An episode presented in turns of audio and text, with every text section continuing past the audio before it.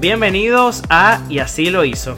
Soy Carlos Mais y estaré compartiendo con ustedes historias de emprendedores, especialistas, artistas y personalidades que nos contarán absolutamente todo sobre cómo hicieron para lograr el éxito que tienen hoy en día en cada una de sus áreas. Y además, estoy seguro, nos dejarán contenido y lecciones que inspirarán a todos a tomar acción en nuestras vidas. Por eso, hoy los dejo con un nuevo episodio de Y así lo hizo.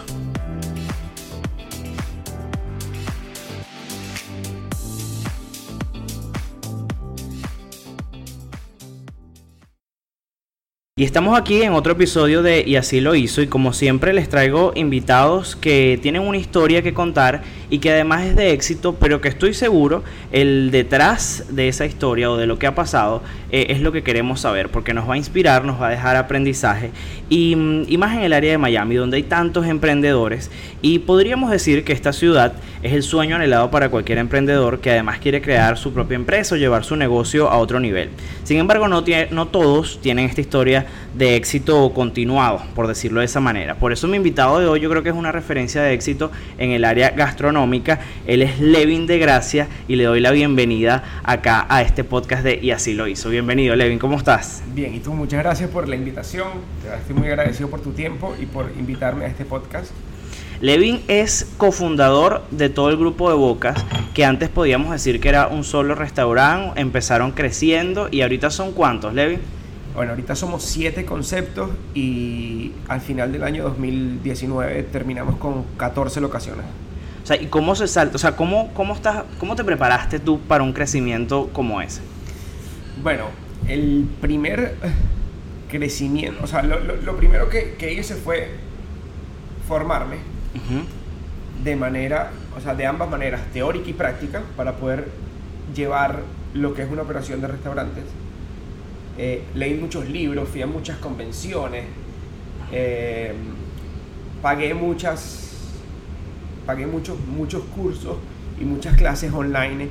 De hecho, una de las, de las clases que, o sea, bastantes clases la tomé de una universidad de Barcelona que se trata del área gastronómica 100%, creo que es la mejor del mundo. Eh, y luego, una parte fundamental fue formar el equipo, pues escoger y elegir las personas que forman parte del equipo de Boca Y eso yo creo que es súper importante porque fíjate que muchos de los emprendedores o de las marcas nuevas que están creciendo y quieren contratar equipos y cuando están creciendo, eso es lo que más los frena para crecer porque quieren transmitirle a su equipo los mismos valores y que se mantenga el servicio o el mismo producto que están ofreciendo. ¿Cómo has logrado que, que el, el, concepto Bocas, que fue el, el principal, se mantenga a lo largo del tiempo y en las distintas sucursales? Bueno, lo principal fue que es que el equipo fundador de Boca Grill, el original, permanece conmigo. Ok. Solamente que han crecido y han escalado posiciones. Por ejemplo, María Elisa era mesera en Boca Grill original, que fue el local que más le dediqué tiempo. O sea, yo creo, yo considero que los dos locales a los cuales yo le inculqué mis valores y le inculqué la filosofía de la corporación han sido Boca Grill original y Boca House original, que son los dos locales que están acá en Doral. Ese equipo permanece conmigo uh -huh. y forman parte del corporate, forman parte de los gerentes y de los y, y, y, del el core, el core, o sea, la parte fundamental del equipo. O sea, no solo del negocio, sino de la marca. De la marca. Y forman parte para ti fundamental en la toma de decisiones, ¿verdad? Porque es el feedback para ti de, de lo que está pasando. O sea, yo practico una cosa que se llama critical thinking y honestamente las decisiones, las decisiones de cada tienda las toma el gerente siempre con una discusión conmigo uh -huh. de qué decisión se va a tomar las cosas mayores, las menores no, pero las cosas mayores, siempre pensando, o sea, siempre yo, yo, yo, yo, yo considero que las personas que deben tomar las decisiones en las tiendas o en los restaurantes, uh -huh. bueno, en este caso los restaurantes, eh, son las personas que lo conocen y los que la llevan día a día, porque, o sea... Son los que tienen más el tacto de, del día a día, como lo acabas de decir. Por supuesto, o sea, imagínate que yo tomo una decisión de un local al cual no, no voy sino dos horas por día. Claro. O sea, eso sería ilógico. Entonces, es, es, más que todo. O sea, he logrado hoy en día que cuando las decisiones se toman y, y no las tomo yo, las toman los gerentes o... el Porque confías en tu equipo 100%. 100%. Exactamente, 100%. exactamente. O sea, de hecho, cuando no confío en alguien, básicamente no, parte, no pertenece al equipo que toma decisiones y ya. Levin, hablabas de la formación tanto práctica como teórica, comentaste que, que te formaste a nivel teórico estudiando desde cursos online, desde formación gastronómica, etcétera, de manejo de restaurantes, pero también esa parte práctica creo que viene dada por tu experiencia familiar desde Venezuela. ¿Te veías tú en el estado Bolívar, eh, imagínate, el Levin de hace 20 años, de hace 15 años, con una cadena de restaurantes tan importante No, como ahora? No me veía. O sea, de hecho, eh, la vida me cambió bastante. O sea, por ejemplo, al principio en Upata, en, en Upata, donde nací, en Estado Bolívar, o sea, el sueño era tener restaurante. Ujú. Porque lo, lo que viví era desde los, lo que viví desde los 6 años era el restaurante de mi papá. Luego, en Caracas, tuvimos dos restaurantes y también quise ser restaurantero, pero luego vine para acá y, y- y no, que, no traté de no involucrarme con el tema de los restaurantes, estudiando economía y... ¿Y fui- por qué, por qué te alejaste? O sea, ¿por qué querías alejarte del área? demandante, Ok. o sea, no tienes horario, no tienes día libre. O sea, los restaurantes nunca cierran. Cierran dos días al año, Ujú. 25 y 1 de enero. Y esos son los únicos dos días que cuando estás empezando, de Tienes- verdad, no tienes una preocupación en tu cabeza. Pero cuando tú estás empezando y tienes un restaurante, dos restaurantes, todos los, o sea, no hay un domingo libre porque el domingo a las 10 de la mañana puede que te llamen y te digan, mira, eh, la cocina no prende. Y tienes 70 personas afuera esperando. Claro. Entonces, es un trabajo. O sea, yo, yo, yo, yo vi a mi papá toda la vida, que mi papá nada más libraba, o sea, decir, libraba en el sentido, mi papá tenía días libres en Semana Santa. Porque todos mis hermanos se fueron de, se fueron de Upata. Yo soy el menor de siete hermanos. La mayor me lleva 13 años. eh, perdón, la que me sigue o a la que le sigo me lleva 13 años. Por consiguiente, cuando tenía 6, ellos tenían. La, la, la que me seguía tenía 18 años. O sea, que la diferencia era Era bastante. bastante. ellos estaban en Caracas los seis viviendo y yo estaba solo con mi papá y mi mamá. Y esa vida de ellos, de te despiertas todos los días, 8 de la mañana. Mi mamá me lleva al colegio, va para el restaurante. Mi papá sale a hacer las compras. Vuelven a las. porque cerramos de 4 a 6. Vuelves de 4 a 6 a dormir un poco y luego tienes que ir a cerrar el restaurante. O sea, tienes que estar en el restaurante desde las 6 hasta el cierre. No hay día libre, no hay domingo libre, no comes en tu casa, eh, no vas al supermercado, o sea, no existe, o sea, la vida, Va en función de lo que, lo- Del del restaurante. restaurante. ¿Y ahorita cómo es tu vida? no, es distinto. Es o distinto. sea, Pero cuando comenzaste, cuando comencé era así, ¿verdad? Exactamente lo mismo. ¿cuánto tiempo crees tú o fue para ti en tu experiencia ese tiempo de comenzar? O sea, ¿cuánto tiempo estuviste en ese Cinco etapa? años. Cinco años dedicado de lleno al, al- a todo el concepto, ¿cierto? Y, en- o sea, y, y fue más que todo por parte del crecimiento, o sea, no, no es, o sea, yo decidí eso, porque quería crecer como, como, como, como restaurantero, pero, pero básicamente fueron cinco años de no día libre, o sea, no, no es... Es que el tema de los restaurantes, por eso te digo que yo quise en algún momento irme a la parte financiera, estudiar finanzas, economía, me gradué de economía, pero esos trabajos arrancan a las 8 de la mañana y a las 5 de la tarde no pasa más nada. Y ya tienes tu día libre. Exacto. Lo, lo que te resta del Tú a las 5 no puedes pensar en. eh, me faltó un mesonero. Se acabó el cebollín en Boca. ¿Entiendes? O sea, eso no sucede. Claro. O sea, tú después de las 5 de la tarde vives y tranquilo. O sea, tu vida continúa, pero con tu vida. Cuando eres restaurantero, no descansas ni de día, ni de noche, ni en la madrugada tampoco, porque te doy un ejemplo bastante preciso que sucedió hace como tres meses. Hace tres meses, en el- la persona que limpia el local en Weston jaló la freidora y se despegó el tubo del gas y prendió las alarmas y llegó bomberos, etcétera. Entonces, es como que tú nunca estás plenamente. Siempre tiene que estar alerta, pues, porque... correcto. Claro. Levi, y ese paso de, de esos cinco años, eh, ¿qué- ¿cuál, ¿cuál fue tu experiencia que dirías, mira, esto yo no lo volvería a hacer o la, la, la, ese aprendizaje que tú dirías, aquí fue donde yo más aprendí a pesar de que fue un error? Bueno, hay tres cosas, o sea, o por lo menos se me viene a la cabeza dos cosas fundamentales. Primero, tienes que escoger a tu socio. Lo segundo, cuando quiebras algo, o sea, a mí me sucede muchísimo que me preguntan en la calle, pero cuando Coral Gables, por ejemplo, Coral Gables lo cerramos porque no dio, no, no, no, no fue factible el negocio allí. Y, y, me preguntan, pero bueno, es normal. Yo digo, o sea, mi respuesta es, o sea, yo creo que el aprendizaje de cada persona, o sea, mi aprendizaje más grande me lo han dado dos negocios.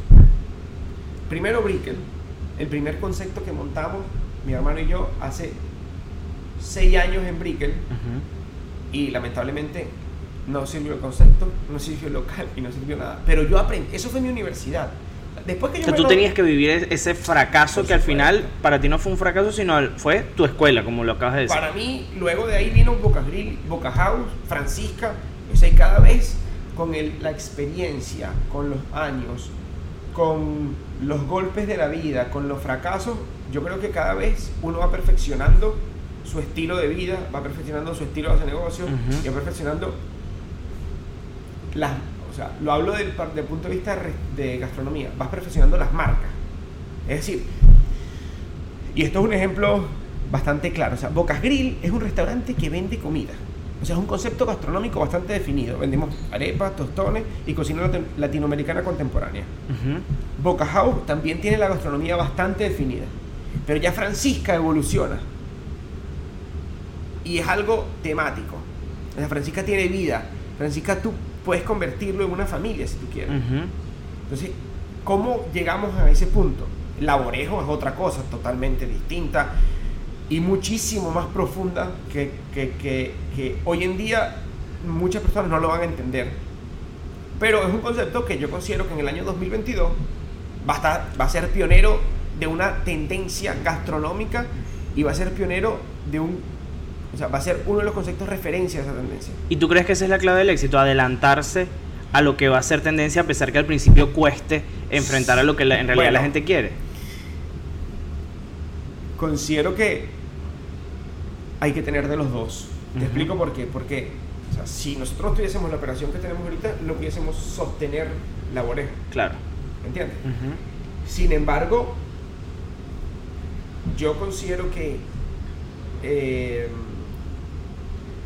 el tema de querer estar en la tendencia, de primero, eso, eso, eso, hay, hay, hay dos, dos vertientes.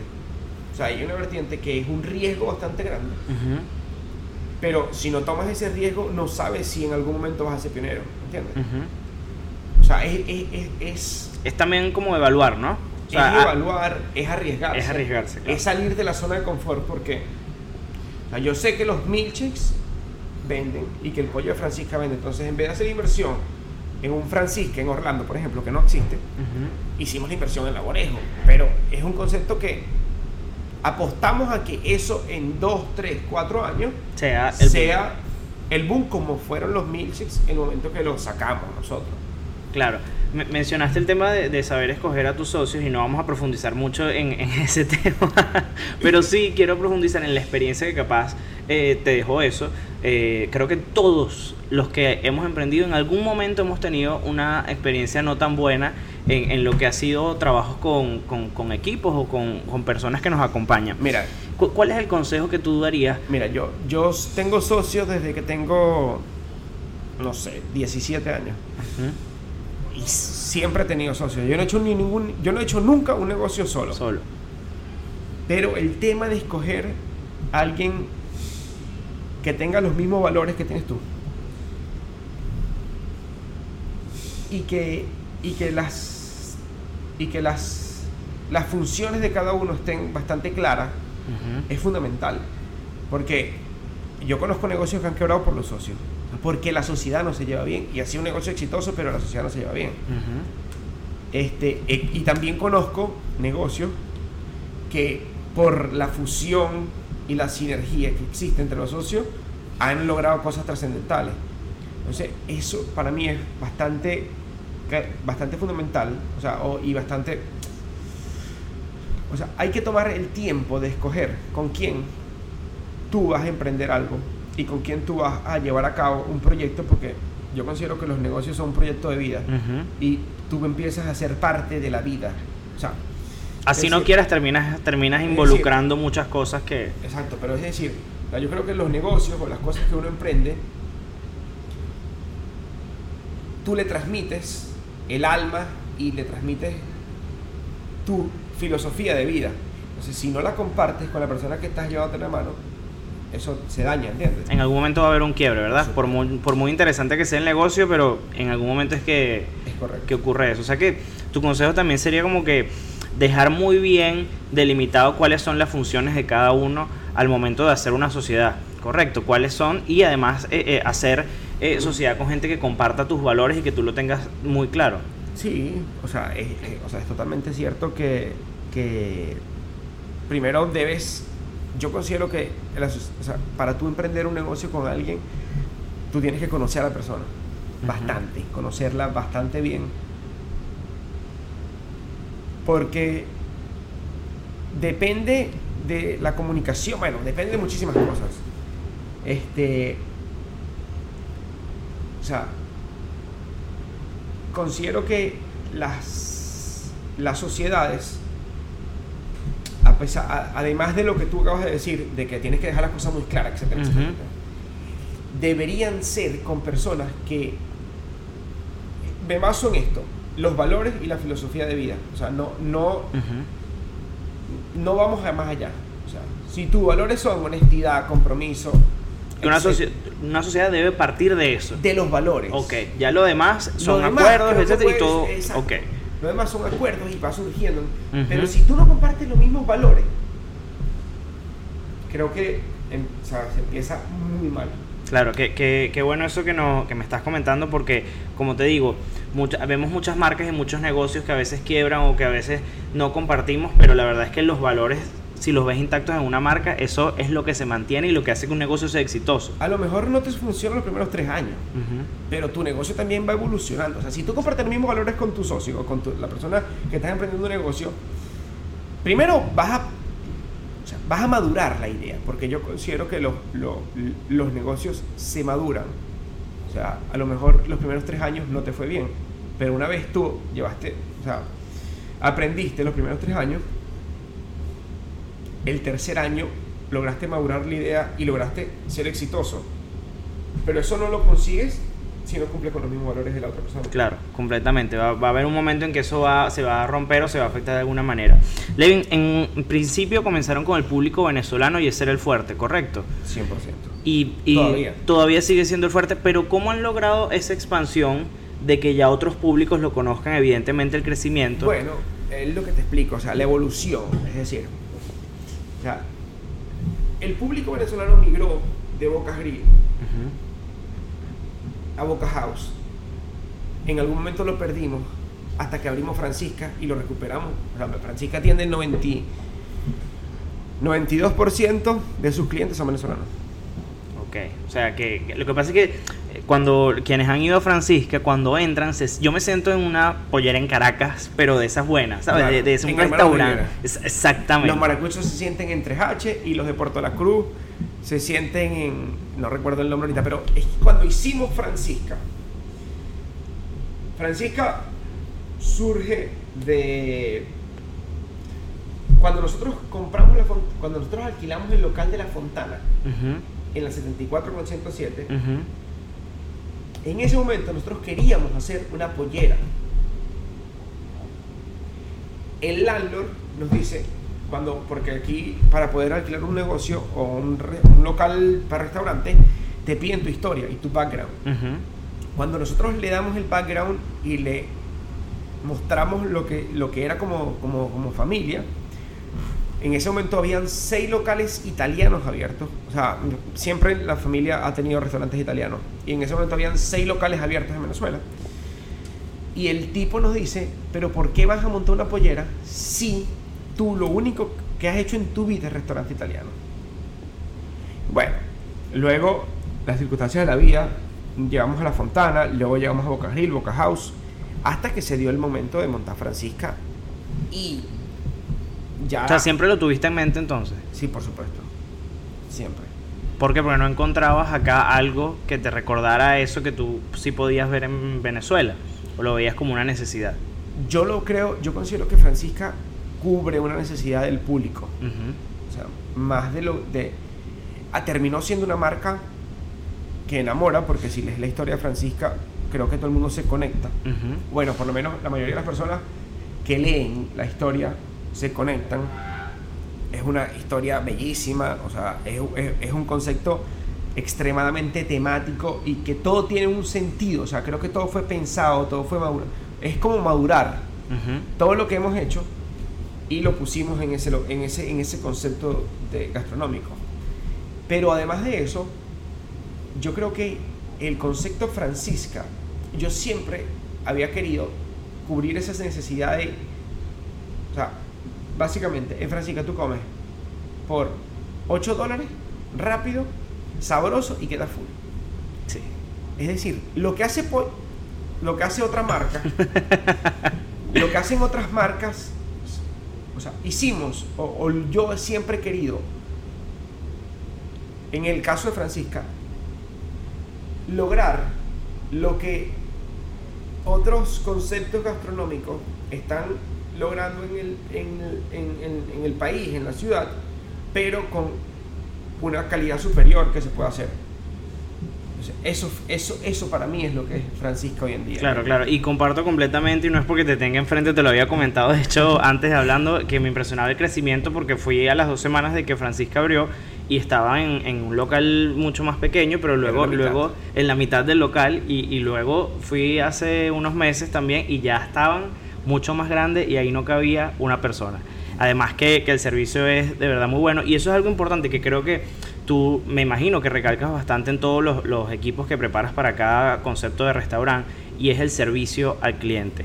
¿De qué manera enfocas tú el servicio en un país donde, donde evidentemente este tema es tan importante para, el turista, para quienes están emigrando?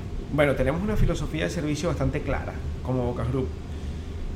Se basa desde algo que es fundamental para todos los restauranteros, que es como que el cliente siempre tenga razón, pero sin embargo, lo llevamos un poco más allá en, en querer, o sea, las personas que dan servicio al cliente en nuestra corporación primero que son evaluadas psicológicamente. Segundo, tienen una preparación de por lo menos 21 días. Y tercero, deben compartir la misma filosofía del cliente que comparte el corporate, es decir, o que comparte Boca Group. O sea, si no tienen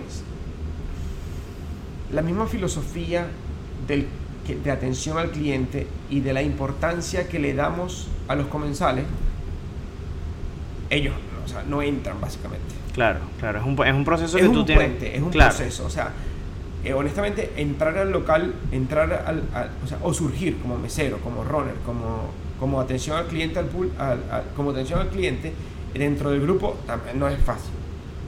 lo hemos convertido en un proceso bastante bastante metódico. Claro, porque además tú tienes que, procurar que hasta la persona que te atienda, que te reciba a la entrada, mantenga tus valores de marca, ¿correcto? Y eso es muy difícil. Eso es súper complicado, pero lo has logrado, ¿no? Mantienes procesos. Por supuesto. ¿Okay? Hasta para entrenar a cualquier persona. Tenemos un departamento de recursos humanos que se ocupa de la captación, del entrenamiento y de, y de poner, en, y poner en la posición a todas las personas, ¿entiendes? O sea, eh, hemos, hemos evolucionado porque antes, cuando abrimos los locales, eso todo lo hacía yo. Y gracias a Dios o, por la experiencia que tuve desde el restaurante de mi papá a los nueve años, desde los nueve años, ocho años, ya yo sabía identificar quién ser. O sea, yo, y eso lo practicamos todos los días. Yo prefiero enseñar a alguien que no sabe nada pero que tenga los valores y que sea una persona que comparta la misma filosofía de vida que comparte el grupo, porque lo que te dije, yo creo que cuando tú em, emprendes un negocio, cuando tú le das vida, o sea, tú le das vida, tú vives el negocio, o sea, tu negocio se transforma en tu vida, o sea, la manera de, de que el negocio se comporta también depende de cómo te comportas tú en tu Tú en vida. tu vida, completamente. Eso es lo que yo considero. Entonces, hemos agarrado, o sea, de hecho, el grupo principal de, del corporate, la única persona que tenía experiencia es la, la, la persona, la directora de marketing, Ujú. que tenía experiencia previa. Pero todos los demás Se han ido formando. hemos ido formando. Claro, claro. ¿Cuántas, Todo. ¿Cuántas personas ahorita están bajo, bajo Somos Boca? 15 personas del corporate. Claro, pero en total contando empleados. 486. Imagínate. Señores, y mantener una nómina de 400 personas. Claro, tenemos ahorita nueve operaciones. Claro, O sea, claro. cada operación- Tienen ahorita nueve y, y Levin me comentaba antes de comenzar el podcast que en, dentro de seis meses, ¿cuántos van a ser? 14. Sencillo, ¿no? Eh, el- en seis meses van a tener una 14. O sea, una meta, ¿te la imaginabas? O sea, ¿lo, lo No. tenías tan claro? No. No lo tuve tan claro hasta que. Hasta que abrimos Boca House Coral Gable. ¿Por qué? Si ese fue el que, el que mm, no te funcionó. Ok, te explico. Porque cuando abrimos Boca House Coral Gable, abrimos en 60 días tres locales. Ok. O sea, tú también te viste en la capacidad de que podías lograrlo. En 60 días, tres locales y una marca nueva. Es decir, abrimos, perdón, abrimos cuatro locales. Abrimos Kendall, Weston, Orlando y Coral Gable en 60 días. O sea, tú te viste que estabas en la capacidad de expandirte eh, eh, de esa manera, ¿correcto? O sea, en ese momento yo digo, coño, pero la expansión. Para tú poder expandirte, primero tienes que tener un concepto que valga. Y segundo, tienes que tener recursos humanos. Tienes que tener un equipo muy bueno, ¿verdad? Eso es fundamental. Yo ayer lo decía, por cierto, en la cena, que yo, que Bocas Group sin el equipo que tiene, no sería nada. Fuese un local en la 72 y un local en la 25 y ya. Pero también por tu visión de crecimiento. Porque hay personas, yo, yo he tenido emprendedores que me dicen, yo solo quiero tener una tienda y ya. O sea, a mí no me importa que esto sea, se expanda, pero también es tu, tu visión y tu ambición enfocada a- a- al crecimiento. ¿Crees que eso es fundamental para el éxito, tener ambición? Claro. Sí, yo creo que yo soy una persona bastante ambiciosa y terco y- o sea, considero que eso también ha llevado a las marcas a lo que son. Bueno, y capaz quienes nos están escuchando no saben que Levin tiene 28 años, ¿correcto? 28. o sea que imagínese tú 28 años y vas a tener 14 restaurantes en los Estados Unidos, que no es un país fácil. fácil. Para, para nadie, muchas personas se vienen y yo lo comentaba al principio, eh, eh, no- fracasan en el sentido de los primeros proyectos que hacen no son los más exitosos, pero les sirven de enseñanza eh, y yo creo que, que la, la odisea de hacer este proceso y teniendo 28 años es impresionante, pero me gusta ese tipo de emprendedores que no se limita por la edad. ¿Tú crees que existe una edad para emprender? Nunca. Nunca. No, no estoy de acuerdo, no. O sea, yo creo que cada vez, cada vez que, o sea, mientras más pasa el tiempo o mientras más edad tienes, te frenas un poco en las decisiones por un tema de madurez, por un tema de que, y de estabilidad, correcto. es correcto, la estabilidad. O sea, no es lo mismo yo hace 10 años que me decían, un ejemplo, vamos a montar Boca House en México. Hace 10 años me hubiesen dicho a mí eso y yo digo, bueno, dale, vámonos corriendo. O sea, yo agarro, compro un pasaje porque yo soy así explosivo. O sea, yo las decisiones he aprendido a respirar y decir, bueno, sí, dame, Es el momento. Dame dos horitas para pensarlo. No, en o sea, las decisiones en, a los 18 años las tomaba de inmediato, Claro. ¿entiendes? Eh, ahora no son tan de inmediato, o sea, no son tan inmediatas, pero también... Porque son- tienes 400 y pico de personas bajo tu responsabilidad. 486, pero, pero, pero también, pero también mantengo esa, esa, esa, mantengo esa compostura de explosivo. Ahora, cada vez ha ido bajando muchísimo, pero Porque tienes que pensarla con más estrategia, correcto. por supuesto, porque cuando tú, mientras vas creciendo, tú no puedes ser algo, o sea, tú no, mientras, mientras más grande eres y más personas dependen y más más métodos existen, tú no puedes ser una persona explosiva, ni puedes tomar decisiones rápidas. Ahora, con respecto a la pregunta de que, qué edad para emprender, yo creo que desde los 14, 15 años hasta los 90 puedes Siempre y cuando te sientas en la capacidad de mantenerte y evolucionar y, y, querer hacerlo, yo creo que, o sea, la edad no, no, no, no, no, no influye. ¿Qué crees que te falta por, por hacer? Este. si le vieran la cara, se quedó pensando en tantas cosas que.